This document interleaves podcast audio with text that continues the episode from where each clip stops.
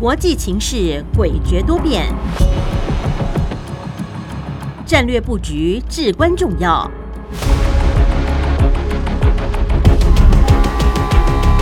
关心台海局势发展，请听汉声电台《国际战略风云录》。曾福生带您拓展国际视野，掌握先机。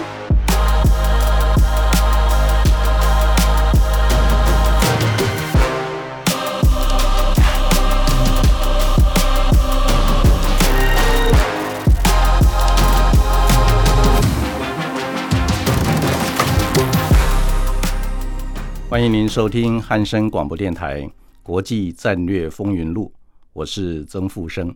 我想听众朋友在最近这一段时间，应该是觉得生活一个程度上相当的紧张，因为这个世界啊，笼罩在可能会爆发第三次世界大战的一个阴影底下啊，甚至于啊，俄罗斯是不是会采取核子武器的一个攻击行动呢？啊，大家都非常的担心啊。不过呢，在这个过程里面呢，那我们在透过画面也看到乌克兰的啊军民呢，还有男女老幼啊，为了捍卫自己的家园啊，纷纷的挺身而出啊，共同来抵御外来的侵略。那这种行动呢，让我们都非常的感动，也深深的体会到，那自己的国家还是要靠自己来守护啊。那这种抵抗外侮的一个精神呢，啊，值得我们敬佩啊。那现在就让我们来看看过去一个礼拜。这个世界发生了哪些重大的事情？那我们进入第一单元：国际两岸大事记。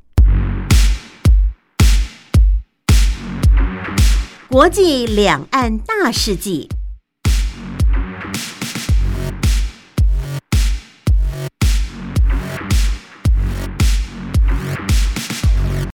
欢迎您回到汉声广播电台《国际战略风云录》。国际两岸大事记这个单元，首先我们看到的就是俄乌战争现在已经进入了第三个礼拜啊。那俄军呢逼近了基辅，差不多二十五公里左右的一个啊周围，因为二十五公里呢就是他们重炮的一个射程范围，所以基辅基本上现在是相当的危险。不过呢，乌克兰的总统泽伦斯基啊公开的表示，他愿意跟俄罗斯的总统普京。选择在以色列的耶路撒冷啊进行第四轮的会谈。那这个第四轮的会谈很可能安排在三月十五号左右呢啊会来举行，是不是真的会落实呢？那我们冷静的来观察。再看呢，就是美国总统啊公开的警告，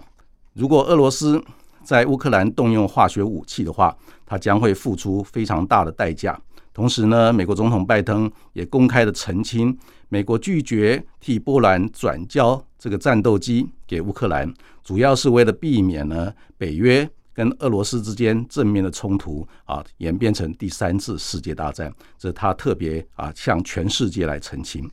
那俄罗斯的总统呢，对于乌克兰的一个军事行动啊啊进展并不如预期顺利啊。怪罪俄国的联邦安全局的局长啊，认为说啊，联邦安全局呢啊给出了一个错误的情报，不能够预判到俄军在乌克兰会面临苦战。他们认为说，在七十二小时之内呢，用闪电战可能就可以把基辅拿下来啊，这样子的话就可以结束这个战争。所以呢，普京呢大发雷霆啊，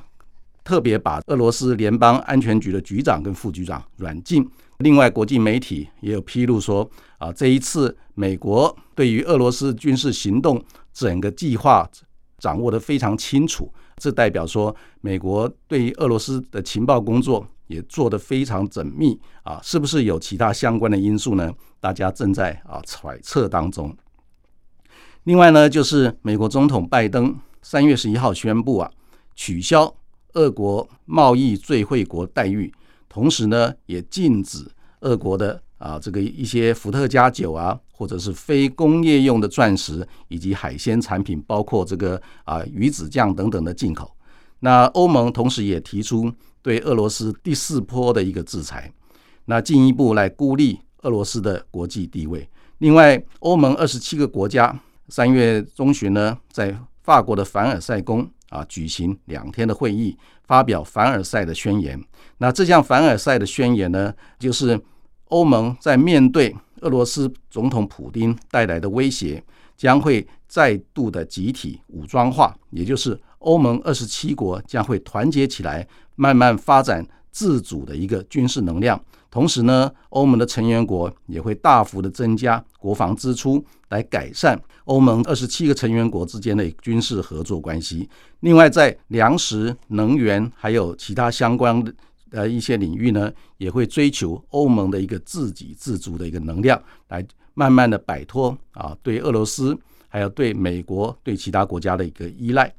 当前呢，俄罗斯跟乌克兰的战争虽然方兴未艾，但是呢，我们发现。美国并没有松懈对印太地区安全的一个关注。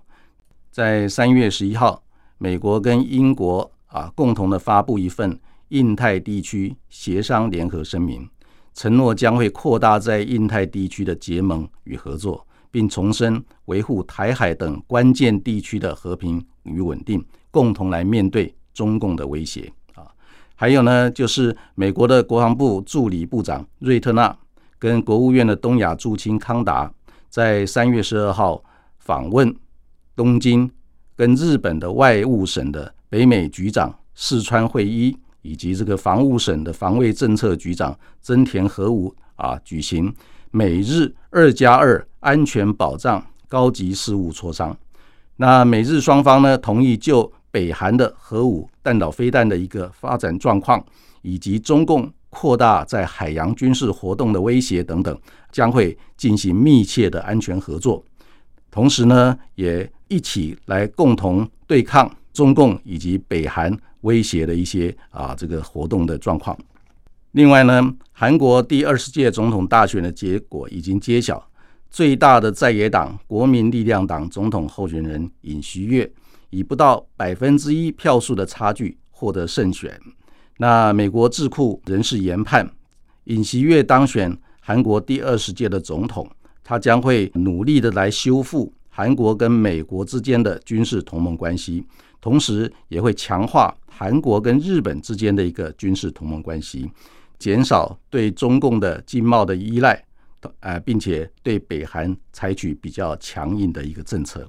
再回到俄乌战争跟中美关系的一个变化，在三月。十三号的晚间，美国白宫发言人还有大陆的外交部同时发出新闻稿，表示，美国白宫国安顾问苏利文跟中共的外事办主任杨洁篪将会在美东时间的三月十四号到罗马进行会谈，他们准备讨论俄罗斯跟乌克兰战争的最新发展情势，以及强调如何来管理。美国跟中国大陆之间的一个关系，在这之前呢，美国的白宫国安顾问苏利文接受媒体访问，公开的表示，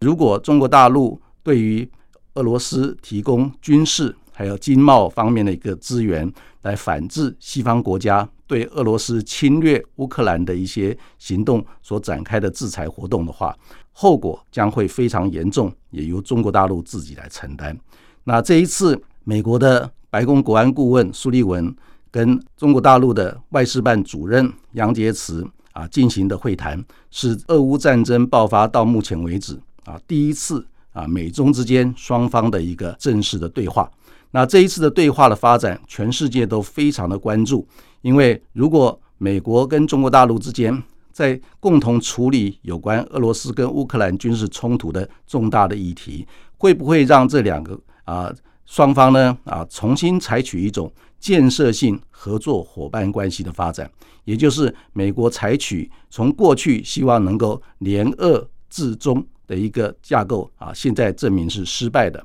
那很可能可能会重新采取所谓年中来制恶的一个新的国安战略目标。那这个情况的发展呢啊，现在还没有定论，不过呢，值得我们密切的来观察。那以上就是我们今天国际两岸大事记的节目的内容，再继续进行第二单元的节目。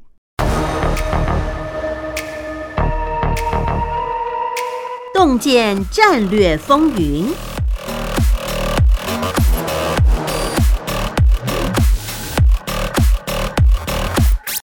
欢迎您回到汉声广播电台国际战略风云录，我是曾富生。在今天洞见战略风云这个单元里面，第一个要探讨的主题就是俄乌战争虽然方兴未艾，同时呢，我们也发现美中关系正面临严峻的一个考验啊。首先，我们看到的就是俄罗斯跟乌克兰之间的军事冲突，现在正陷入一个焦灼的状态。那原先大家的估计是认为，呃，俄罗斯因为挟着强大的一个军事能量。对乌克兰的军事行动应该很快就会结束。不过呢，乌克兰的军民展现出非常强韧的一个意志力跟决心，来保卫他们自己的国家、自己的领土啊、自己的家园。所以呢，让俄罗斯的军队面临陷入苦战的一个状态。那如果说俄罗斯的军队在乌克兰的一个军事行动面临顽强的一个抵抗，那将会对这个全世界的一个战略格局产生新的一个影响跟冲击，也让美国、中国大陆、俄罗斯自己本身、欧盟国家还有乌克兰都会面临新的一个挑战跟压力。首先是美国的一个状况，那美国现阶段呢，他们最担心的就是希望俄罗斯跟乌克兰之间的战争不要引爆成俄罗斯跟北约之间的一个军事冲突。那一旦俄罗斯跟北约之间引爆军事冲突的话，那很可能就是一个第三次世界大战的一个规格，因为俄罗斯跟北约双方都拥有非常强大的一个核子武器，同时双方之间的一个军事能量绝对不是俄罗斯跟乌克兰军事冲突所可以比拟的。所以在这个状况之下，美国现在最要防范的就是避免让。俄乌之间的军事冲突演变成俄国跟北约之间的军事冲突，引爆第三次世界大战。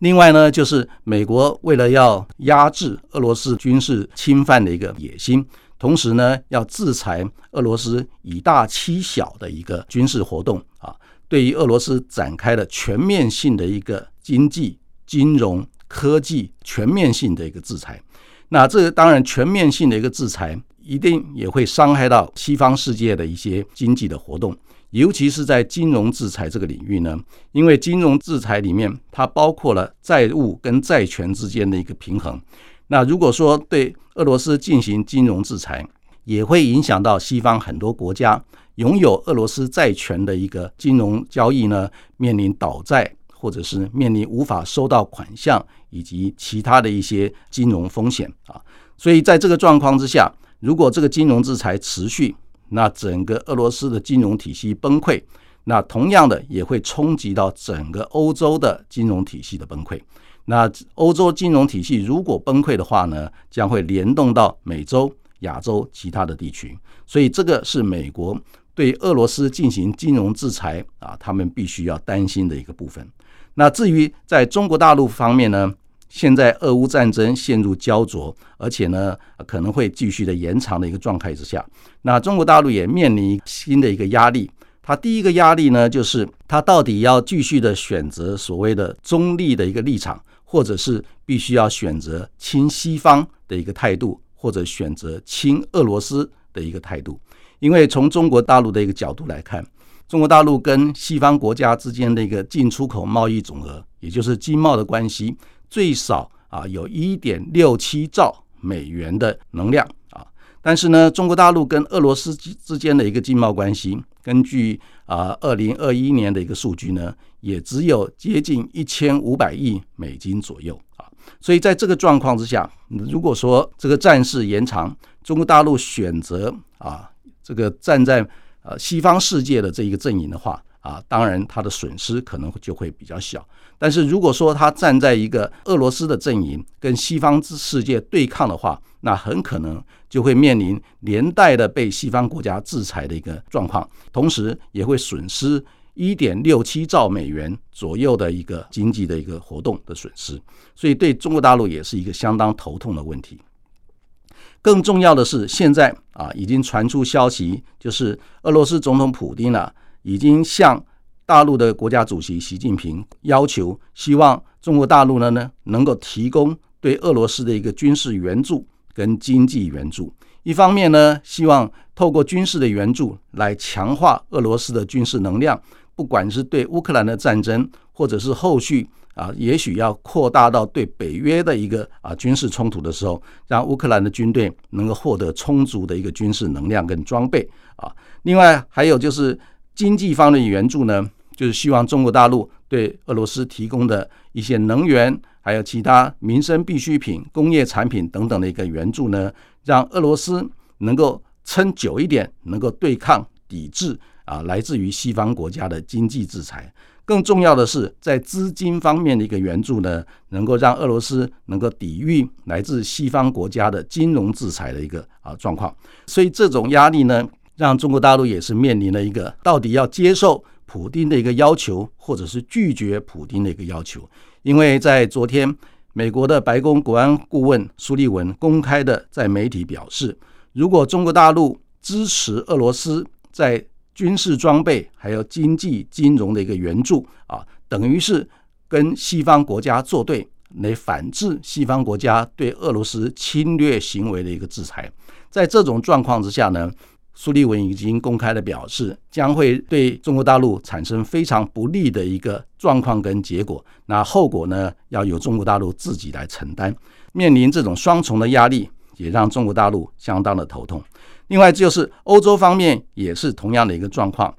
如果说俄罗斯跟乌克兰之间的战争陷入焦灼，不断的延长，那欧盟国家现在面临第一个最迫切的一个压力，就是欧盟的能源短缺的问题。那欧盟二十七个国家，基本上它有百分之四十左右的一个天然气是要靠从俄罗斯进口，另外有百分之二十五左右的一个石油。也要靠从俄罗斯进口。那俄乌战争引爆、延长、拖延之后呢？那欧盟国家对俄罗斯之间的一个经贸方面的一个制裁活动，让俄罗斯决定暂停提供给欧盟的石油跟天然气的一个供给的话呢，会让欧盟面临什么能源危机的一个压力？还有就是欧盟国家跟美国配合对俄罗斯进行所谓金融方面的一个制裁。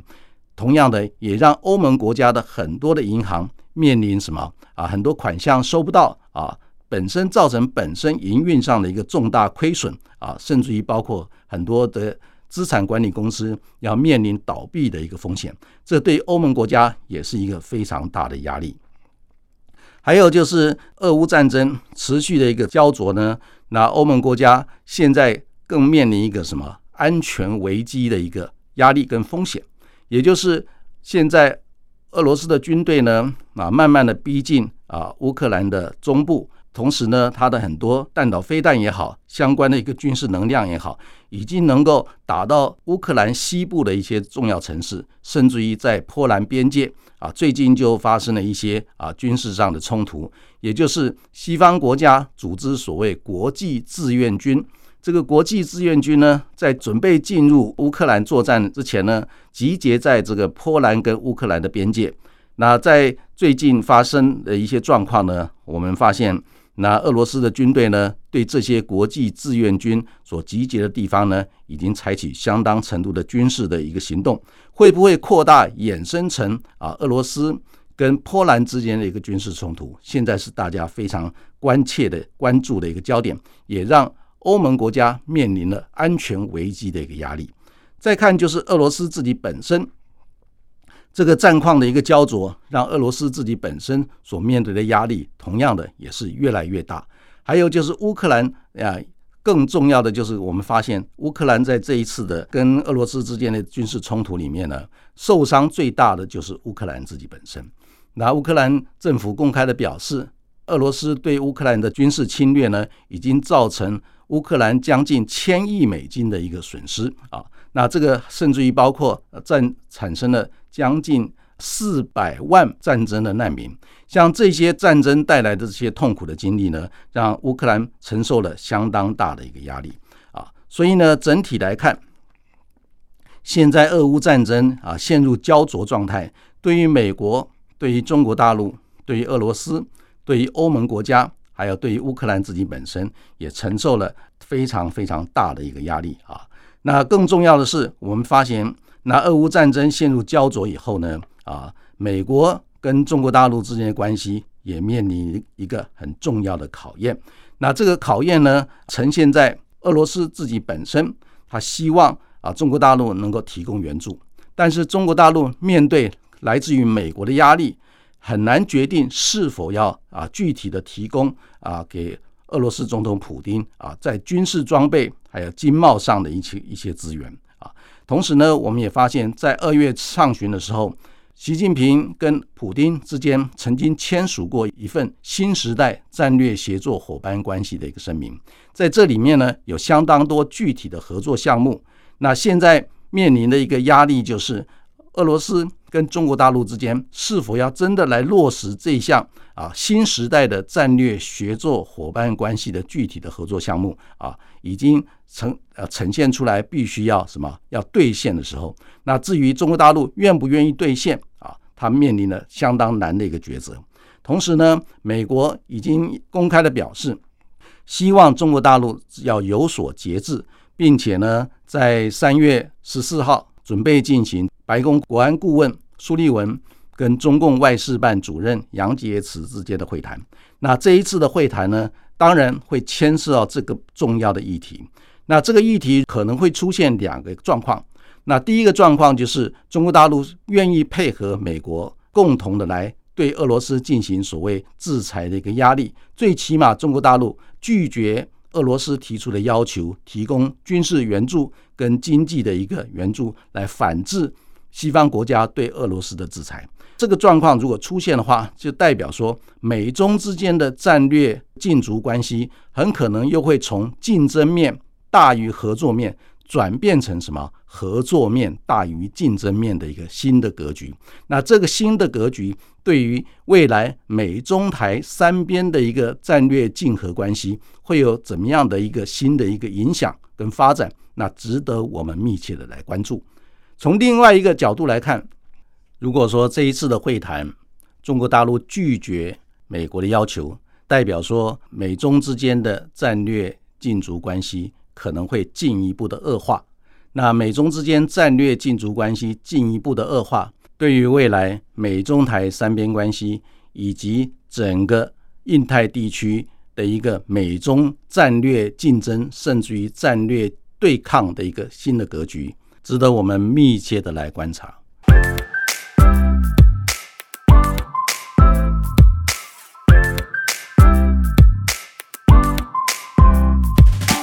欢迎您回到汉声广播电台《国际战略风云录》，我是曾富生。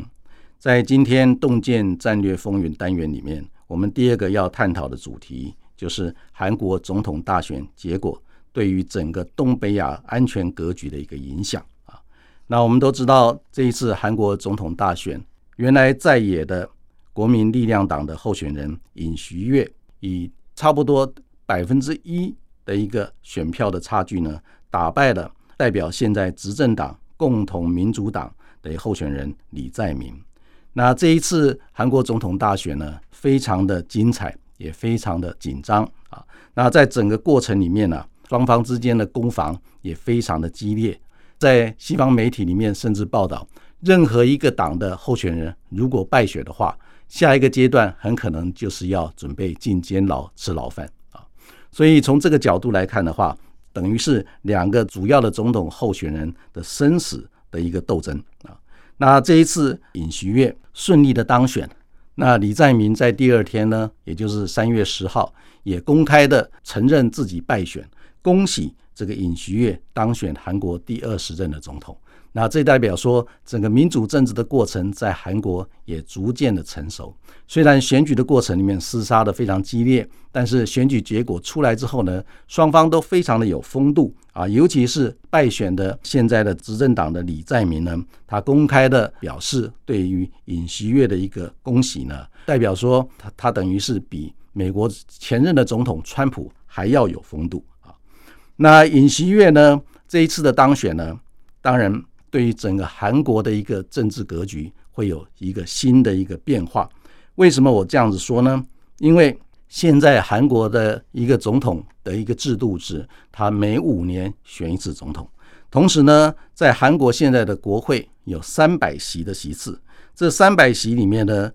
现在的一个执政党，也就是共同民主党，它占有一百七十二席啊。那现在的在野党，也就是尹锡悦代表的这个政党国民力量党，它只有一百零五席啊。所以呢，在这个状况之下，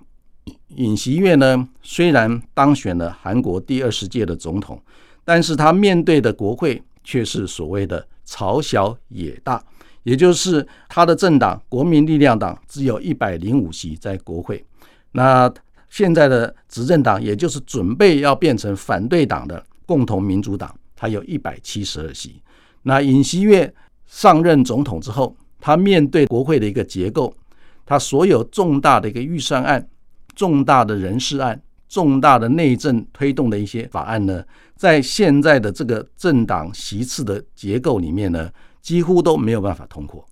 所以呢，现在多数的观察人士认为说，尹锡悦呢很可能在一上任韩国第二十届总统的时候呢，就面临跛脚的一个困境。他要如何突破这个跛脚的一个困境，将会是严峻的考验他的一个领导智慧。他在整个民主政治结构里面，虽然是朝小野大。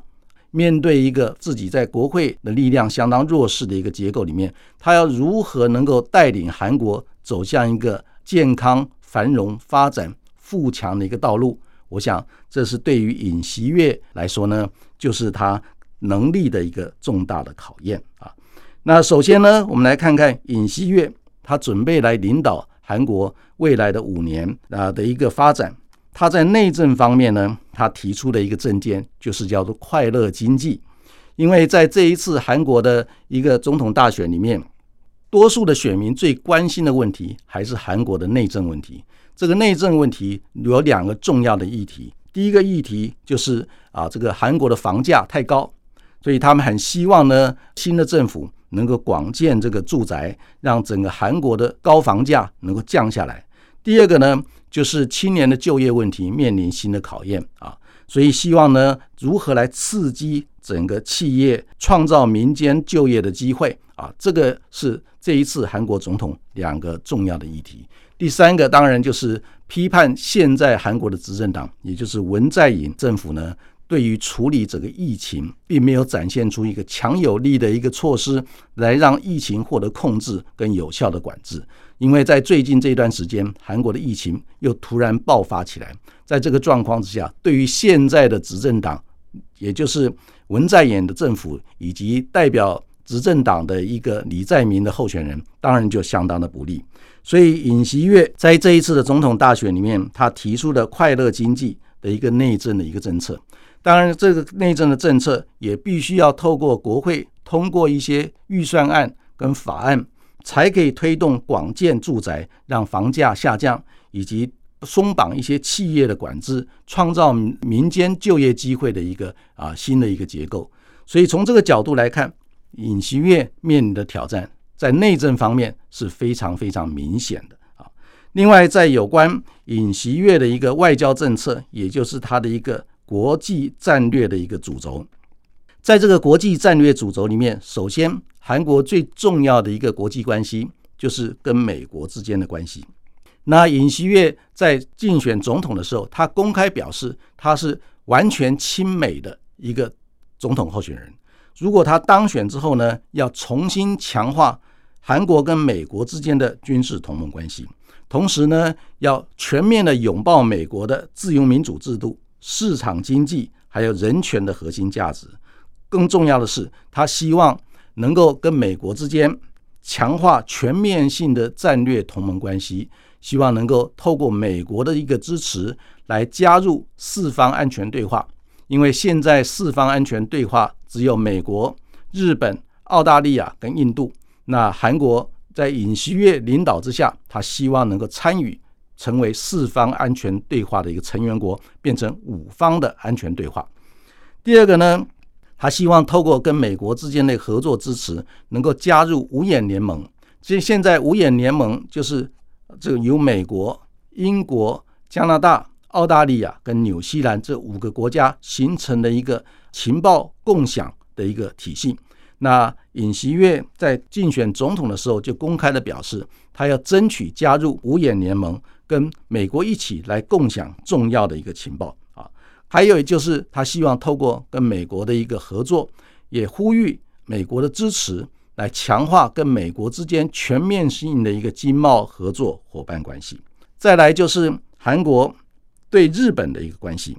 那尹锡悦呢，在这一次的总统大选里面，他公开的强调要建立有尊严的外交，同时呢，要强化韩国跟日本之间的一个战略协作伙伴关系，让韩国跟日本。来共同营造一个对未来、对下一代啊更好的一个环境，因为我们很清楚的知道，韩国跟日本之间有所谓历史的一个长期的恩怨啊。那这个历史长期的恩怨呢，在过去的几年特别凸显出来，包括当年二战时间呢，日本征用韩国的劳工赔偿的问题，还有有关其他的相关的一些重要的议题。那这一次尹锡悦公开的表示。很多这些历史新兴的议题呢，能够暂时呢淡化。他带领的韩国是要强化跟日本之间全面性的一个合作关系，来引进日本的资金在韩国投资，来创造韩国的一个新的一个就业机会。另外，尹锡悦对于中国大陆的一个态度呢，他是希望能够跟中国大陆建立所谓相互尊重的一个